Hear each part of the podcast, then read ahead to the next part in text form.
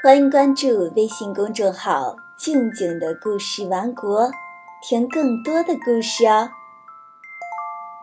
今天要讲的故事是阿拉伯商人和骆驼。寒冷的一天，有一个阿拉伯商人牵着一头骆驼经过沙漠。晚上的时候，商人支起帐篷睡觉。到了半夜。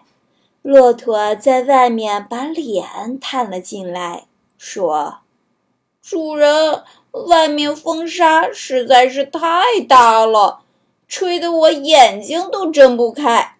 求你让我把头伸进帐篷里来，好吗？”商人心想：这么冷的天，让骆驼在外面受冻，挺可怜的，就慷慨地说道。嗯，那你把头伸进来吧。于是，骆驼把他的头伸进帐篷里来了。阿拉伯商人挪了挪地方，很快就睡着了。过了一会儿，骆驼又把商人弄醒了，对主人说：“我这样站着挺别扭的，也好难受啊。”干脆你让我进来半个身子吧。善良的阿拉伯商人又同意了。可是因为骆驼的身体太大，帐篷的空间让骆驼占了一大半儿，商人没办法，只好移到帐篷的角落里坐着休息。接着，骆驼又开口了。